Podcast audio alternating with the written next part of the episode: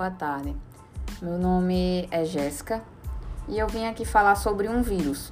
Como é um tema que está muito em alta devido ao coronavírus, eu escolhi falar sobre um tipo de vírus, que é o vírus Parvoviridae. É um vírus do gênero Parvovírus. É, antes de começar eu, é, a falar sobre o parvovírus, eu queria dizer o que são os vírus.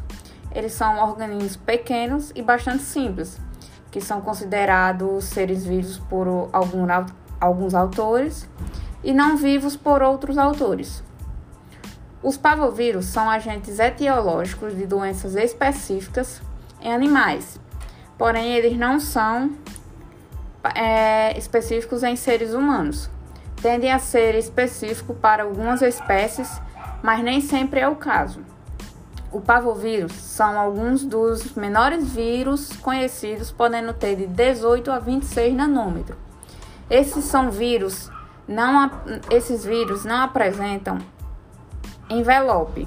São estruturas icosaédricas e contém um genoma de DNA de filamento único linear, com aproximadamente 5 mil nucleotídeos, que em geral vão codificar duas fases de leitura aberta. Uma codifica proteínas mediadoras das funções necessárias para a transcrição e replicação do DNA, enquanto a outra vai codificar capsídeos proteicos, que envolvem um genoma de DNA minus, min, minucenses, de filamentos único.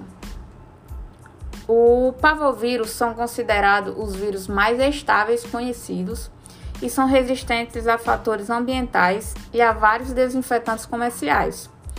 Uma solução que pode ser eficaz para combater ele é uma solução de cloro, o hipocloritro de sódio, a 5% de uso doméstico é um desinfetante prático e efetivo contra esse vírus.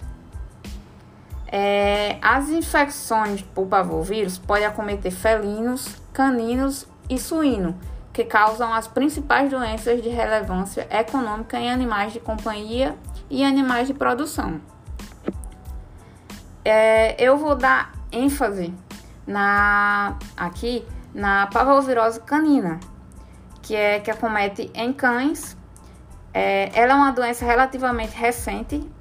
Ela é caracterizada por início súbito de diarreia, vômito, anorexia, febre, apatia, linfopenia e desidratação. A taxa de mortalidade é bem maior em filhotes do que em adultos. Tipo, a parvovirose canina é causada pelo vírus canino 2, que é uma variante do vírus da panleucopenia felina. A parvovirose canina 2 continua a se propagar desde o primeiro caso em cães.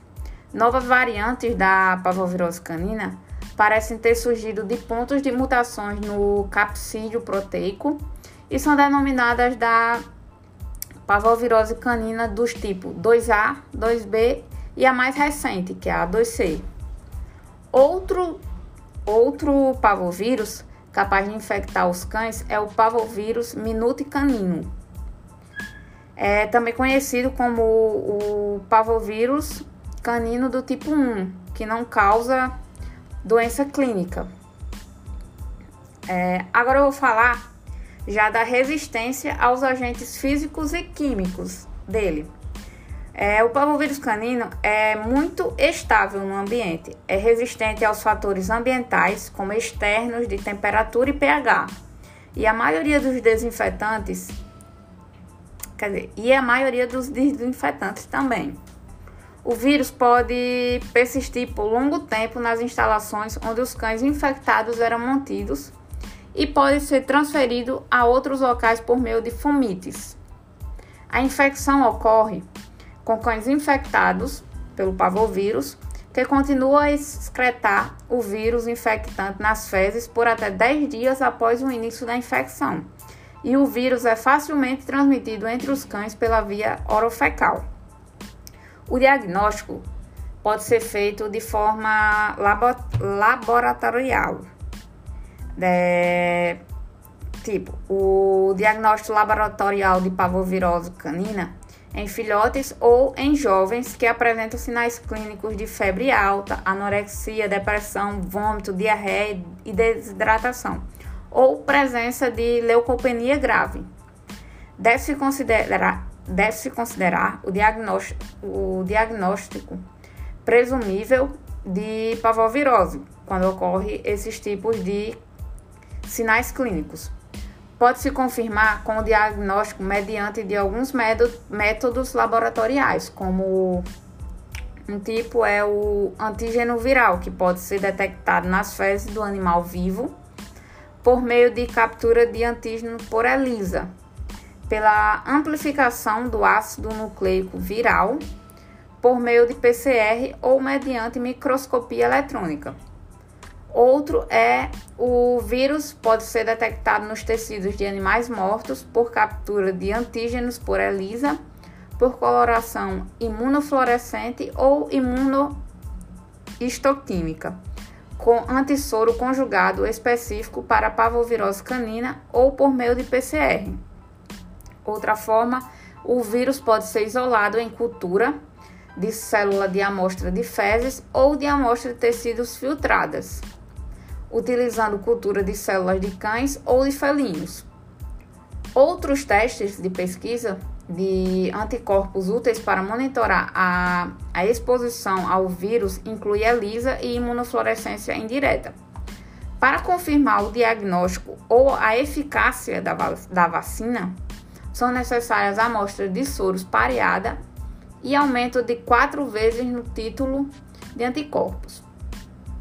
Agora eu vou falar sobre os trata o tratamento e o controle que deve ser feito é, para essa doença.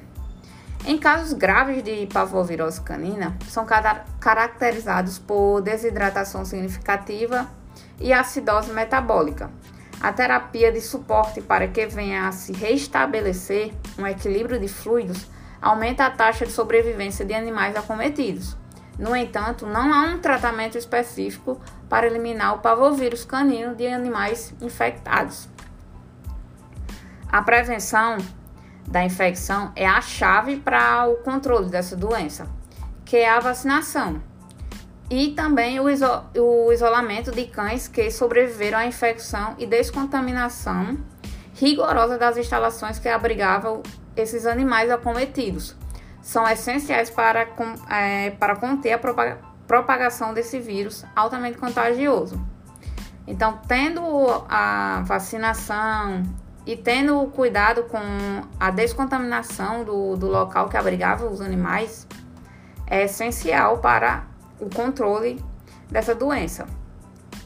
Agora, assim, para concluir, é, eu queria dizer que a parvovirose canina é uma doença infectocontagiosa que apresenta sinais clínicos semelhantes a, aos de outras enfermidades. E atualmente, muito se sabe sobre a parvovirose canina. No entanto, a parvovirose do tipo 2 apresenta-se em constante mudança e a doença ainda é responsável por grande prejuízo na área dos animais de companhia. Para garantir a eficácia de seu diagnóstico e tratamento, pesquisas relacionadas a essa doença devem ser constantemente realizadas. E não e tem que lembrar também de não não esquecer de sempre é, ter todas as vacinas em dias do seu animalzinho. Com, com a vacinação em dia, fica mais fácil de evitar a doença e uma possível propagação dessa doença. É, eu queria agradecer pela atenção de todos e espero que tenham gostado do conteúdo. E é isso. Tenham uma ótima tarde e obrigado.